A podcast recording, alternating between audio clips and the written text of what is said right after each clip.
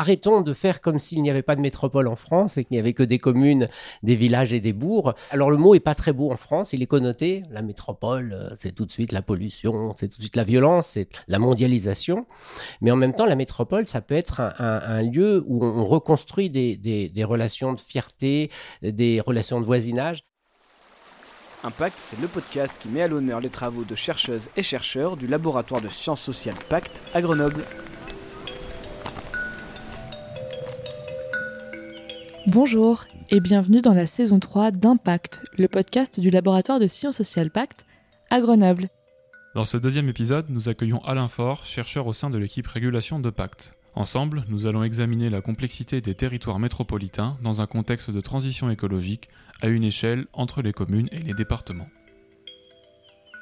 Alain, vous êtes avec nous aujourd'hui en votre qualité d'expert sur les métropoles. Euh, nos petites recherches préalables nous ont indiqué que le statut de métropole a été créé en 2010, mais peut-être que vous pourriez nous donner un peu plus d'informations, nous rappeler un petit peu le contexte de la création de ce statut alors les métropoles, il y en a depuis le, début du XXe siècle, donc c'est pas tout nouveau. Mais en effet, dans la loi française, euh, on a créé un statut métropolitain assez récemment, mais c'est progressif en fait. Ça fait une vingtaine d'années que les métropoles, petit à petit, se mettent à exister institutionnellement. C'est une grosse intercommunalité. C'est l'assemblage de 10, 20, 30 communes. Alors, les départements s'occupent des collèges, euh, entre autres, les régions des lycées. La métropole, si elle se met en place, c'est pour euh, venir pallier à quelle action pour les citoyens? C'est plutôt euh, faire coopérer les communes entre elles. C'est-à-dire c'est des compétences euh, communales au début, puis qui ont été étendues. Et progressivement, plus les métropoles devenaient grandes, plus elles avaient des missions, des responsabilités importantes sur les transports, sur le logement, sur l'économie. Et donc, les, des compétences se sont renforcées. Et elles ont piqué des compétences au département, à la région progressivement. Et c'est une institution, comme dans tous les pays du monde, hein, qui progressivement prend de plus en plus de compétences. Et il y a même en France des cas où les compétences de la métropole sont plus importantes que dans d'autres. C'est-à-dire qu'à Lyon et à Paris, euh, les métropoles ont pris les compétences du département. Est-ce que vous pouvez nous donner quelques éléments de contexte finalement sur la place de ces métropoles? Parce qu'il y a un statut administratif, mais vous êtes en train de nous expliquer euh, petit à petit que finalement elles peuvent reprendre des compétences à des échelles qui sont plus grandes. Oui, mais elles prennent de la place. C'est-à-dire que les élus métropolitains qui sont des conseillers communautaires, c'est-à-dire qu'ils ne sont pas élus directement, hein, ils sont élus dans leur commune et ils sont délégués à l'échelon intercommunal.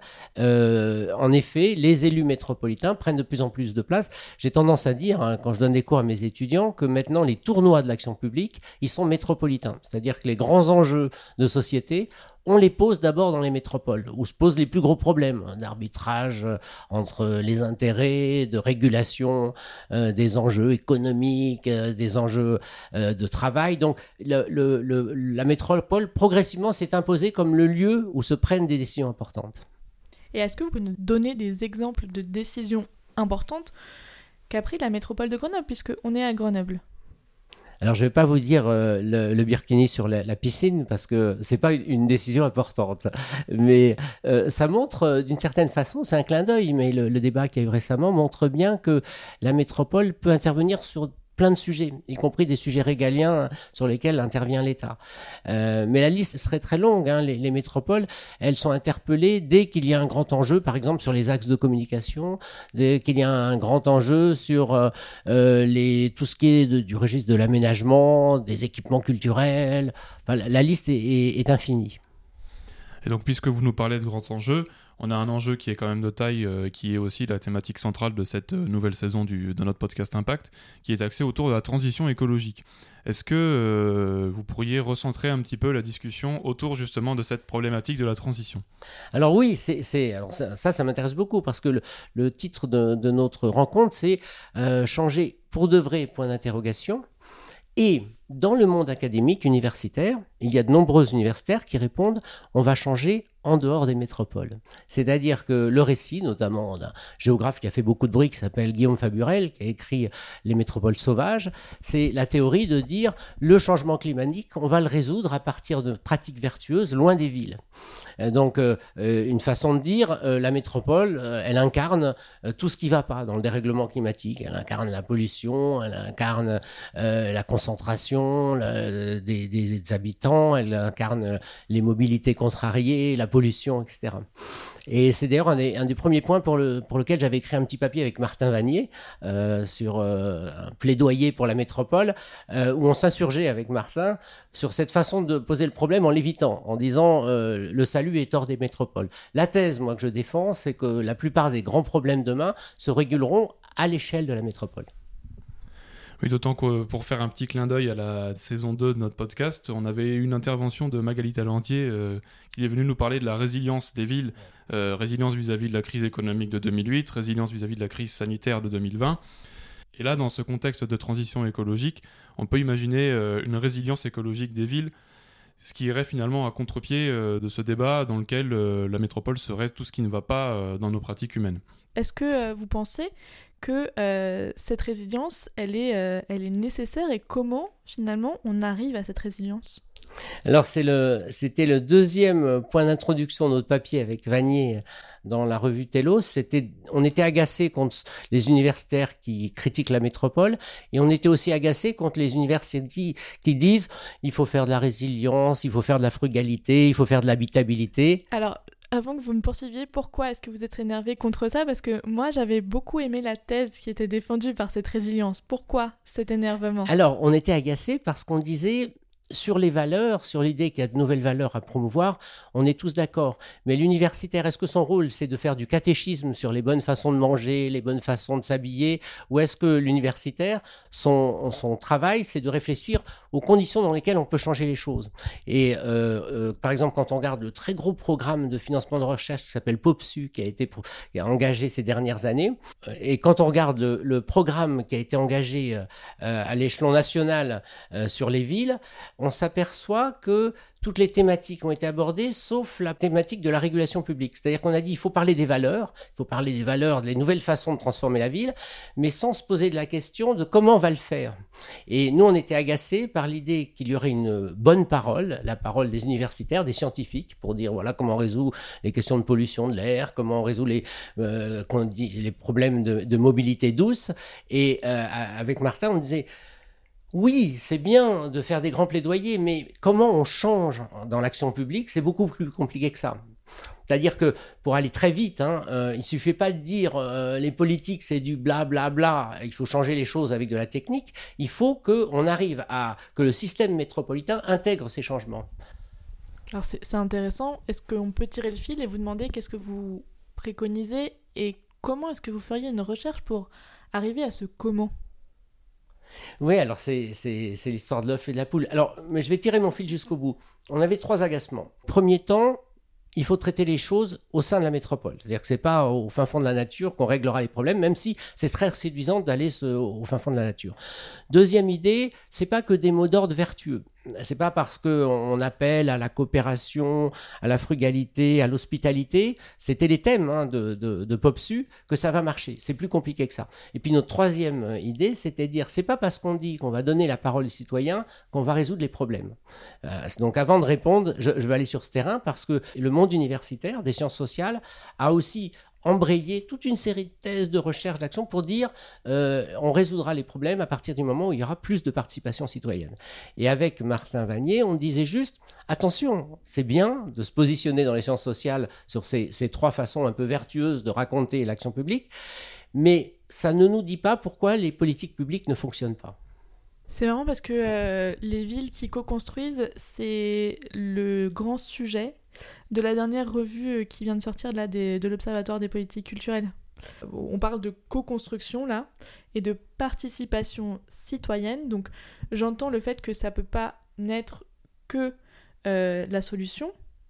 Pour autant, à votre avis, comment est-ce qu'on peut inclure les citoyens dans ces débats-là? Parce que c'est quand même des choses qui les concernent. Pour autant, la problématique que moi je vois, c'est que tout le monde n'est pas formé, tout le monde n'a pas le temps. Comment est-ce qu'on peut faire pour que les citoyens y, mettent de l'eau au moulin aussi sur leurs besoins et leurs attentes finalement à l'échelle de la métropole? Oui, mais vous voyez, on est en train de, de, se déplacer dans la discussion. Au début, on était une question sur le réchauffement climatique, et maintenant, on est sur une question sur comment les citoyens participent à la décision publique on a un certain nombre de recherches qui montrent que quand on fait participer plus les citoyens sur certains domaines, ça bloque les politiques publiques. On a un certain nombre de recherches qui montrent que les grands changements, les changements dans les représentations, ne se font pas dès lors qu'on est dans un, jeu très participatif. Et par exemple, la mode très forte qu'il y a sur le RIC, les référendums d'initiative populaire, il y a beaucoup de travaux qui montrent que les RIC risquent de, bloquer systématiquement le système. C'est-à-dire sur des questions trop simples, avec euh, euh, trop d'émotions dans les enjeux qui sont posés, on n'avancera pas. De la même façon, parce que c'est très à la mode, tous les élus aujourd'hui veulent faire des conventions citoyennes, conventions citoyennes sur le climat et sur d'autres sujets. Et euh, nous, on dit simplement avec Martin Vanier, attention, les conventions citoyennes, c'est une modalité pour en effet faire participer les citoyens qui sont tirés au sort. Ça ne nous dit absolument pas que ça permet de mettre en place de nouvelles politiques publiques. Donc c'est un piège hein, parce que c'est très vertueux euh, l'idée de dire on donne la parole, la vox populi, mais la vox populi pour bloquer le système. Et puis je donne toujours ce petit exemple qui agace, mais en Chine, le pays, un des pays les plus totalitaires au monde, c'est là où il y a le plus de dispositifs participatifs au niveau local. Donc quelque part, il faudrait réussir à trouver un compromis finalement entre euh, prendre une décision purement, euh, purement politique et une décision qui soit plutôt citoyenne. Mais alors, comment est-ce qu'on pourrait faire pour se retrouver à mi-chemin au final, puisque on n'arrive pas trop à se situer entre ces deux extrêmes? Oui, c'est la bonne question. En fait, euh, il y, a une école, euh, il y a une école de pensée à Grenoble qui s'appelle euh, l'approche cognitive des politiques publiques, qui depuis 20 ans, depuis 30 ans, ou là, depuis 40 ans, allez, 40 ans, avec notamment Pierre Muller et Bruno Jobert, avait ouvert une réflexion sur comment se fait le changement dans l'action publique. Et leur thèse, c'était de dire que l'action publique change quand il y a un changement de référentiel et quand il y a des médiateurs, des personnes qui racontent une nouvelle façon de penser l'action publique ou de penser l'intérêt général. Et la thèse qu'on développe dans ce papier, c'est de dire pour que les choses changent, il faut qu'il y ait des médiateurs. D'ailleurs, c'est le titre de l'article. Ces médiateurs métropolitains dont on a besoin, c'est l'idée que le changement ne se fait pas par la base, il ne se fait pas par le sommet, mais il se fait par des intermédiaires. Alors, c'est de la science politique euh, pure. Hein. Il se fait par des intermédiaires, des médiateurs qui, à un moment, ont la capacité à la fois d'être légitimes et de raconter un monde différent, même si ce monde différent est très difficile à entendre.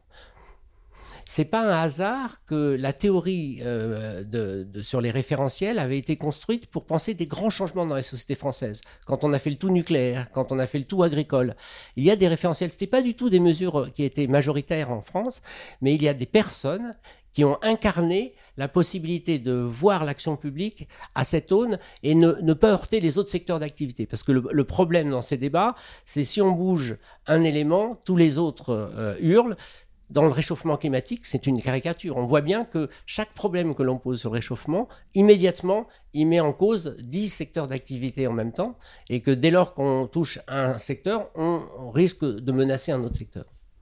Dans l'article que vous avez écrit euh, à ce sujet en 2021, vous dites Les nouveaux financements croisés de la recherche-action orientent depuis quelques années les travaux doctoraux sur les trésors participatifs du développement durable urbain. Pouvez-vous nous expliquer les mécanismes de recherche-action à l'échelle métropolitaine et comment est-ce qu'on va vers une métropole plus durable? Oui, alors c'est amusant parce que c'est une façon ironique de dire on fait beaucoup de recherches sur le durable et le participatif, mais c'est pas évident que ça soit la bonne façon de faire changer les choses. En fait, on est euh, dans, notre activité de recherche, on encadre des travaux et on encadre des thèses et on va dans des jurys de thèse. Et depuis 15 ans, on participe à beaucoup de jurys de thèse sur les villes où systématiquement, ce que nous racontent les doctorants, c'est l'impuissance publique. C'est-à-dire qu'ils vont dans les univers euh, bureaucratiques des, des grandes métropoles et ils montrent qu'il y a des bons ingénieurs, qu'il y a des élus dynamiques, qu'il y a des groupes citoyens mobilisés et que malgré ça, les nouvelles décisions ne prennent pas. Euh, donc, ce, qui, nous a intéressés, nous, c'est de nous dire, il suffit pas de faire des bonnes recherches sur la durabilité et sur la participation citoyenne pour faire avancer le changement. Et du coup, c'est la connexion avec changer pour de vrai, la question. C'est-à-dire qu'il ne suffit pas d'envoyer des étudiants sur le participatif et le durable pour résoudre le problème. Et même d'une certaine façon, paradoxalement, ça nous montre que le problème ne vient peut-être pas du manque de durabilité ou du manque de participation. Même dans les communes, même dans les métropoles où il y a beaucoup de dispositifs participatifs, le changement sur la question climatique ne s'enclenche pas. Donc on en revient à cette idée d'avoir une personne pour pouvoir connecter euh, ces différents éléments entre eux.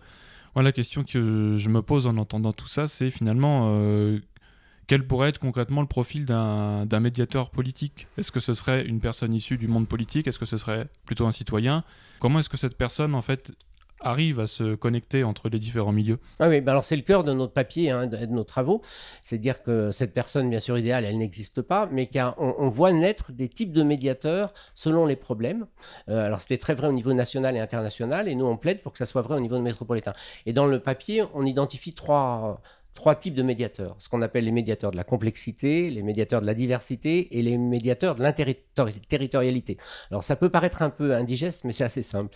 Les médiateurs de la complexité, c'est tout ce qui relève de la prospective urbaine et de la planification. Pour penser une ville demain, à 50 ans, il faut un niveau d'intelligence territoriale et d'expertise exceptionnel. il faut des comparaisons avec les autres métropoles, il faut un niveau de prévision sur les enjeux numériques, sur les enjeux d'énergie, qui demande des experts de très haut vol. c'est au sein de ces experts de très haut vol, de, ces connaisseurs de la complexité urbaine, euh, que se construiront les nouvelles solutions. Elles se construiront ni avec la parole de l'élu, qui n'y connaît rien euh, sur de la prospective, ni du citoyen, qui est débordé euh, par les événements. Donc on plaide, c'est un peu à, rebours, hein, c'est un, peu un, plaidoyer techno ou un plaidoyer technicien. Hein. on dit il faut des gens qui ont sur ces questions une vision beaucoup plus élaboré, beaucoup plus complexe que le commun des mortels. Et donc ça, à l'heure actuelle, des gens comme ça, on en a par exemple euh, localement à Grenoble, on a identifié de ce genre de profil où ils sont encore, euh, on est encore dans une phase de prospective? On en a énormément. La ville de Grenoble euh, a l'université, une des universités les plus brillantes sur ces questions. la question, c'est pas qu'ils soient là, c'est qu'on leur donne la parole et qu'ils aient la possibilité d'être ceux qui expriment des nouveaux référentiels, qui puissent dialoguer avec le politique, avec les citoyens.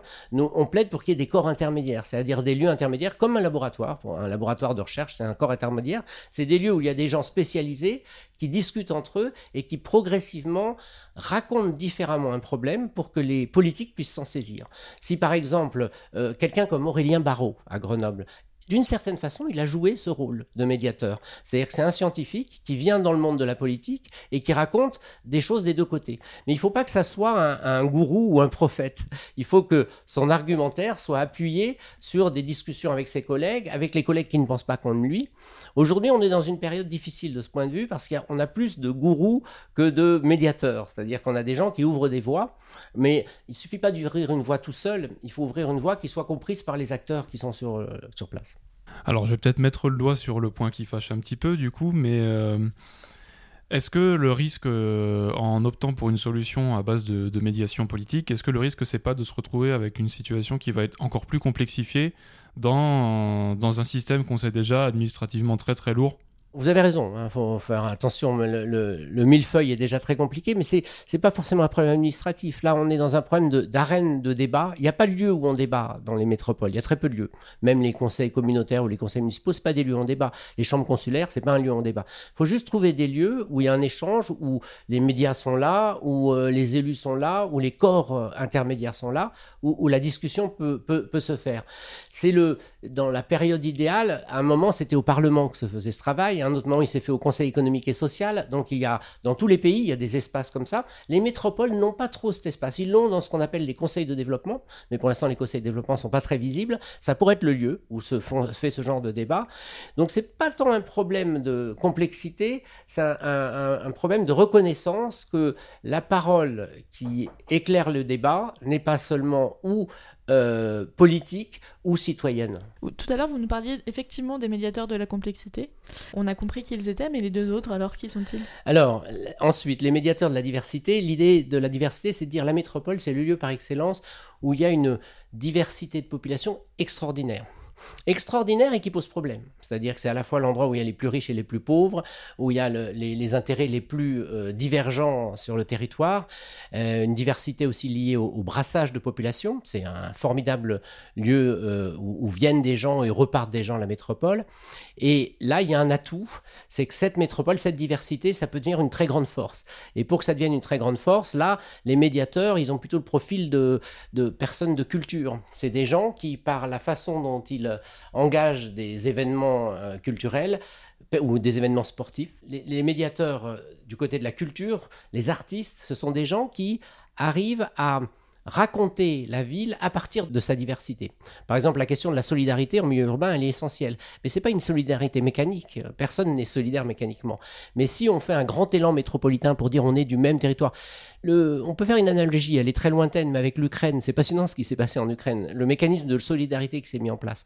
On peut très bien imaginer qu'il y ait des communautés métropolitaines, c'est-à-dire des lieux où il y a un très fort sentiment d'adhésion alors on le voit parfois se manifester de façon un peu caricaturale dans le sport, mais c'est pas anodin. Hein. Les villes qui ont une tradition sportive où on soutient une équipe à travers l'Europe, ça fait des, élans euh, qui permettent à des gens de se voir alors qu'ils ne se seraient pas rencontrés sans ça. Et donc notre hypothèse, c'est de dire il faut valoriser ces médiateurs culturels qui racontent euh, ce grand espace différemment qui ne sont donc ni élus ni simples citoyens, mais qui par la façon dont ils produisent leur art donnent envie de travailler ensemble. Et puis le Troisième type de médiateur, c'est les médiateurs de l'interterritorialité. Alors ça, c'est beaucoup plus classique, mais c'est une sorte de serpent de mer en France, c'est le fait que chaque commune raconte son histoire en France. Et dans les métropoles, il y a déjà une trentaine, une quarantaine, une cinquantaine de communes. Et l'idée, c'est de trouver le moyen de mettre en récit ce qui rassemble ces communes, et pas seulement l'identité de chaque commune.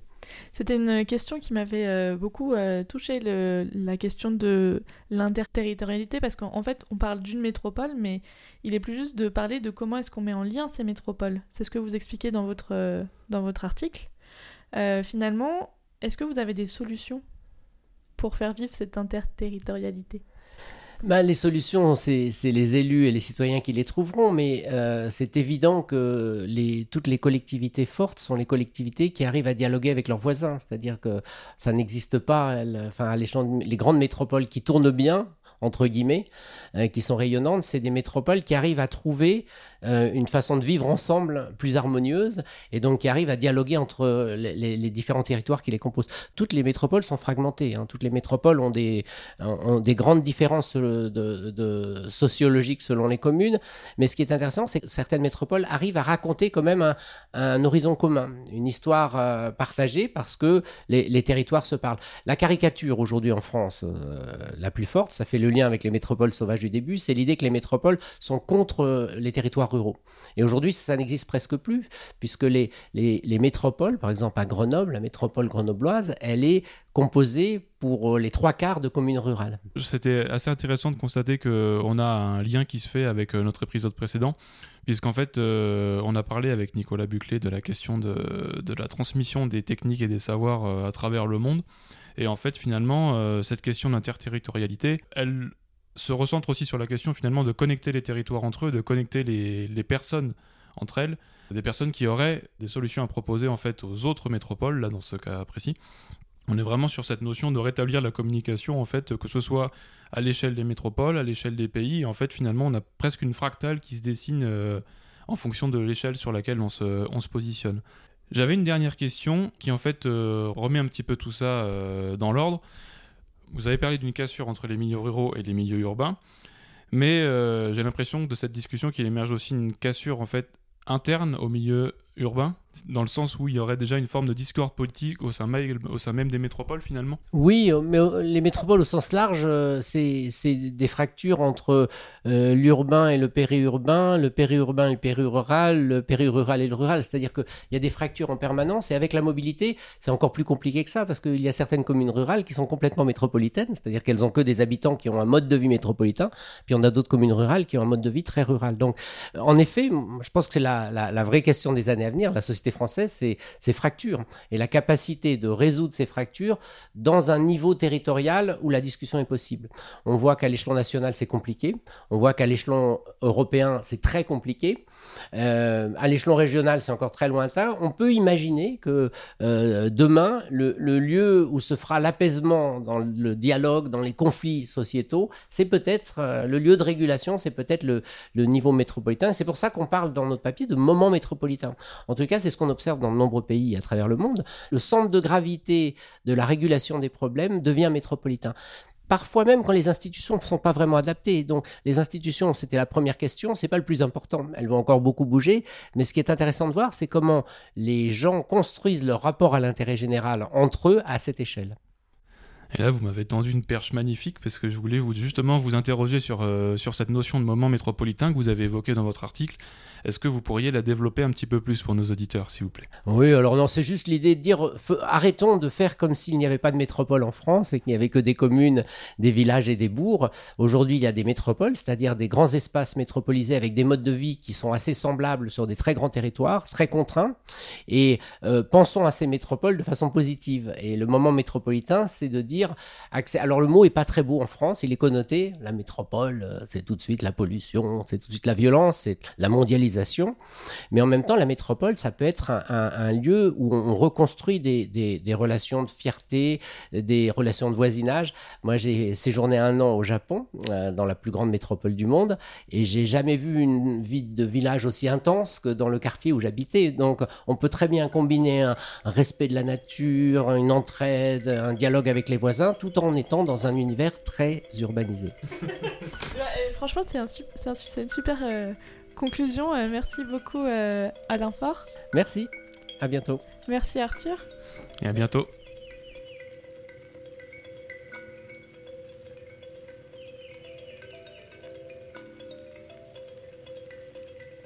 C'était le deuxième épisode de Impact saison 3 avec Alain Faure, avec qui nous avons échangé sur le moment métropolitain. On espère que cette discussion vous a plu, et dans tous les cas, on vous donne rendez-vous dans deux semaines avec Céline Lutoff et Stéphane Labranche, avec qui nous parlerons des risques liés au changement climatique et de l'adaptation des territoires. Et pour continuer les échanges, rendez-vous sur les réseaux sociaux avec le hashtag Impact Podcast.